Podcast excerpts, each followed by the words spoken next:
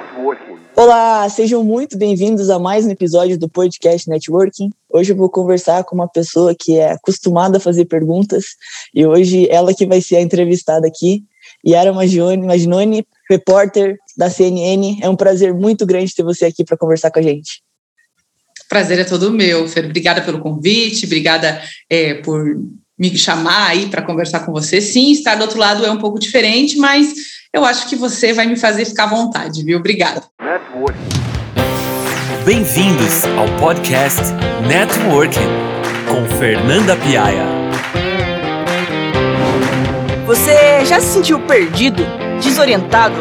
Agora imagina se você pudesse conversar cara a cara com pessoas que estão anos na sua frente, que são referência em suas áreas. Esse é o objetivo do nosso podcast. Queremos conectar você a pessoas que fazem a diferença no mundo e que são referência naquilo que fazem. Bom, para começar aqui com tudo, já que o episódio é curto, a gente não pode pegar muito leve, eu queria que você contasse sua história pra gente, para quem não te conhece, para quem não acompanha seu trabalho. É, se você tentar resumir ela pra gente em 49 segundos, será que você consegue?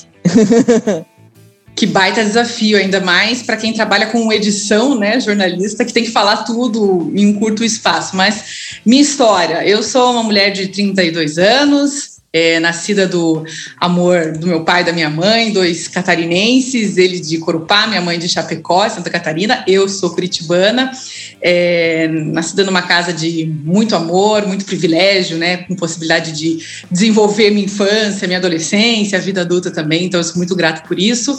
Sou apaixonada pela minha família, meus pais, minhas irmãs, meus sobrinhos, hoje sou casada. E nesse tempo, né, eu tive a possibilidade também de me tornar jornalista, então a profissão profissional, sou várias pessoas, né, mas a profissional é jornalista, repórter, com experiência em rádio, em TV, em jornal impresso, em, em site, e em busca de novidades e do que a vida tem de melhor para me oferecer.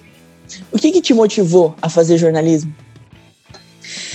Eu gostava de escrever, sempre gostei muito de escrever, de leitura é, aquela história de contar histórias. Eu gostava muito da, da, de redação, de língua portuguesa, é, mas não foi algo que eu sempre quis fazer. Até no último ano do, do ensino médio, né, no terceirão, quando você tem que escolher que carreira você vai seguir, ou pelo menos é, fazer um vestibular, né? Hoje em dia a gente escolhe várias carreiras ao longo da vida. Mas eu, no primeiro semestre da, daquele ano, né, no ano que eu estava no terceiro ano, eu pensava ou em engenharia química, era a principal, o, o, principal objetivo naquele momento, ou alguma engenharia, porque eu tinha afinidade aí com matemática, com física, eu gostava bastante. Mas depois eu falei, não, eu acho que eu quero jornalismo, eu quero escrever. Hoje eu consigo olhar para trás com muito mais entendimento e com a importância que a busca pela comunicação e aprimoramento da comunicação na minha vida pessoal e também entendendo como isso é, faz muito bem profissionalmente para todas as relações, é, hoje eu consigo entender. Deve ser por isso que eu escolhi a comunicação ou o jornalismo. Mas naquela época foi mais por uma afinidade com a língua portuguesa e com a escrita também. E se você pudesse voltar alguns anos na sua história e dar um conselho para aquela Yara, o que, que você falaria para ela?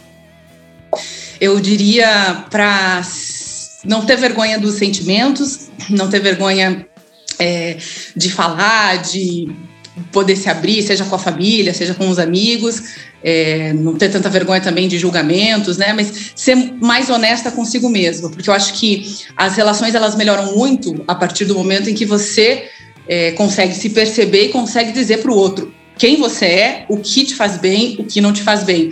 É uma coisa que para mim veio com a maturidade. Antes eu tinha essa crença de que pre precisava agradar, né? Você precisava agradar os outros. E hoje eu já entendo que você não vai agradar algumas pessoas, mas tudo bem. Talvez é, em alguns momentos você vai ter que conviver com, com essas pessoas, mas em outros momentos você vai encontrar pessoas que se agradam mais com, com quem você é, a busca que você está fazendo. Então, o conselho que eu daria, que hoje eu consigo enxergar, é, é seja transparente, é, com cuidado, né, com sensibilidade, não tem que falar só tudo que pensa, porque às vezes você pode ferir o outro também, mas seja honesto com, consigo mesmo, que as relações que você vai construir, as histórias que você vai viver vão ser é, mais fortes e mais bonitas também. Esse negócio de agradar é um pouco complicado, porque a gente pensa que a gente tem que agradar muitas pessoas, ou que a gente gosta, ou que a gente não gosta. Mas na verdade as pessoas que a gente, que elas gostam da gente, elas vão estar felizes se a gente estiver feliz. Então, se a gente pensar na gente, tem esse princípio. E se as pessoas que não gostam da gente, a gente não tem que se preocupar muito em agradar ou não. Elas já não gostam Não vai gostar de jeito, de todo jeito, né? É isso aí. É bem isso, Fer. E hoje, com toda essa experiência, assim, se você fosse definir uma palavra, que palavra que você usaria? Sobre a minha experiência? Sobre É, a minha se vida? você fosse se definir hoje em uma palavra. Uma palavra? Eu acho que sensível. eu acho que eu, em alguns momentos, é, não quis me ver como uma pessoa sensível, porque em, em muitos aspectos, alguém que é mais sensível sofre mais e é, é visto também, em muitos momentos, como uma pessoa, às vezes, fraca. Mas hoje eu vejo que a minha sensibilidade é o que é uma das grandes qualidades que eu tenho, tanto para o meu trabalho, que faz com que eu consiga ter uma certa uma empatia com o que eu estou cobrindo, né, com o assunto sobre o qual eu estou falando, tanto nas relações também, né, em tentar entender o que o outro quer dizer ou me colocar no lugar do outro. Eu acho que hoje eu vejo como a, a sensibilidade para mim, é, eu te, sei que tem outras qualidades, muitos defeitos também, mas eu vejo a sensibilidade como um dos meus principais, uma das minhas principais qualidades. Legal. E ao longo dessa trajetória aí, teve alguma frase, alguma citação, algo que você ouviu, que você leu, que impactou de alguma forma um pouco diferente? E tem uma frase que eu ouvi já faz algum tempo, é, inclusive eu, se você for até o meu Facebook tem aquela foto de capa, né? A minha foto de capa é a mesma desde 2012, já faz um tempo, né? Vai fazer quase 10 anos.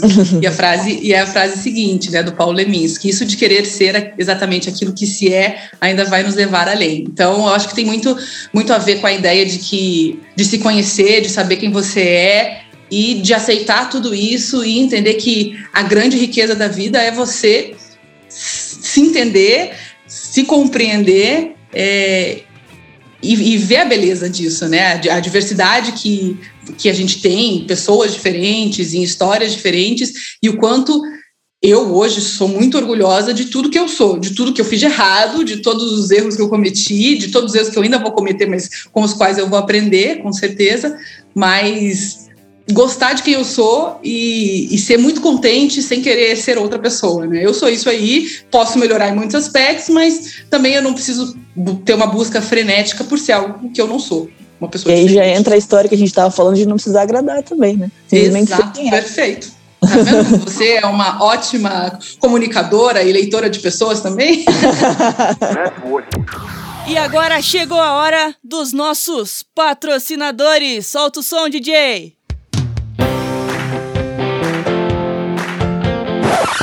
É. Fernanda? Psst. A gente não tem patrocinadores. E o que, que você entende como fé? Fé, para mim, é, é, é um tempero da vida, o combustível da vida, é algo que é necessário para que a gente consiga encarar a vida, né? Então, a gente pode pensar na fé religiosa, na fé em um ser é, sobrenatural, na fé em Deus, enfim. É, você pode pensar na fé das relações, na fé do dia seguinte, na fé da energia, né? De você acreditar que pode ser diferente ou que pode ser melhor, que tem sentido. Então, é, seja o sentido de fazer tudo vale a pena e viver o hoje, né? Ou acreditar que isso é importante, seja você crer que o, o mundo melhor é, acaba vindo depois dessa experiência na Terra, né? Que a gente está numa experiência humana aqui terrena, mas eu acho que a fé é o que é o é o que torna possível estar aqui e viver e seguir e levantar todos os dias e é, continuar com as experiências que a gente tem. Que bonito. e se você fosse dar um conselho para alguém que está totalmente perdido, o que, que você falaria para essa pessoa? Ah, eu acho que primeiro, primeiro eu perguntaria, ué, mas quem que não tá? Você acha que tem muita gente que se encontrou e já sabe tudo da vida? Eu acho que eu, eu tenho até um exemplo, um, um certo momento eu estava conversando com uma amiga é, que estava comentando sobre um outro amigo nosso em comum, um, um, cara mais velho, né? Que eu tenho ali, eu tenho 32 anos, esse, esse nosso colega tem 50, e quando ele fez 50 anos, disse que uma das coisas que ele falou no aniversário dele, ah, agora eu, eu espero me encontrar na vida. E naquele momento eu falei assim, então, a gente fica achando que em determinada idade, com determinada experiência, não, mas agora eu já sei o que eu quero, ou agora eu já já entendo mais ou menos como se vive. E eu acho que a grande, a grande sacada, a grande beleza e, e, a grande riqueza que a gente tem na vida é que não tem um caminho a ser percorrido por todos, não tem a resposta certa é, em diferentes momentos em que você se encontra, para mim, em todos os momentos. E o grande barato é você se está se sentindo perdido, poder continuar para se encontrar ou, enfim, para achar algumas respostas e depois fazer novas perguntas. Então, para quem está se, se encontrando nessa situação de se sentir perdido, primeiro, não acredite no que você vê por aí, que tá todo mundo feliz, todo mundo se encontrou e todo mundo sabe o que está fazendo. Não, a maioria das pessoas tem as suas dificuldades e precisa também encontrar novos caminhos. Segundo, é muito mais gostoso quando você não tem muito o que esperar, ou pelo menos não tem muita definição de roteiro. O que aparecer, você pode fazer ou, ou pode é, ter essa possibilidade de encontrar é, novos trajetos a serem percorridos. Talvez seja um pouco de fases também, né? O que faz sentido então, hoje, talvez não faça tanto amanhã. Ah, perfeito. Eu, eu acho, que, acho que todo mundo, né? Você também, imagino que, que tem essa experiência para compartilhar. Você olha para trás e fala: Nossa, mas como que eu gostava tanto disso e por que, que eu já sou tão diferente aqui? Então, eu acho que isso que é bonito, né? Você vê legal, eu vivi muito bem aquela fase, hoje não faz sentido, mas foi muito bem vivida. Ah, mas eu podia ter vivido diferente. Não, você não é aquela pessoa mais, né? Você, ou a, a pessoa que você se tornou hoje não existiu naquela época. Então também não dá para se culpar ou cobrar uh, a Yara de 20 anos por que ela fez daquela forma se hoje eu penso diferente. Eu não tinha os ensinamentos que eu, que eu tenho hoje e nem a percepção de vida. Então, toda fase, todo. Até estar perdido tem a sua beleza. Quando você está perdido, você não vai perceber isso. Mas quando passar, você vai falar assim: nossa, se eu não tivesse no fundo do poço, eu não tinha percebido. É verdade. Bom, e você que assim que entrevista muita gente, faz muitas perguntas para várias pessoas. Se você fosse fazer uma pergunta para você mesma, que pergunta que você faria? Uma pergunta para mim mesma. São muitas as perguntas que eu faço sempre, né? É, para mim, sobre tudo. E eu acho que, não sei se é uma característica de pessoas é, da comunicação, pessoas da área de humanas, mulheres, já, já me, me perguntei sobre isso, né? Por que, que, não para essa caixinha que, que a gente chama de cabeça, não para de, de perguntar e de se questionar? É, mas eu acho que nesse momento, se eu tivesse que fazer uma pergunta, é, que fosse profunda para mim ou para outras pessoas também, mas é, seria do que, que você tem medo?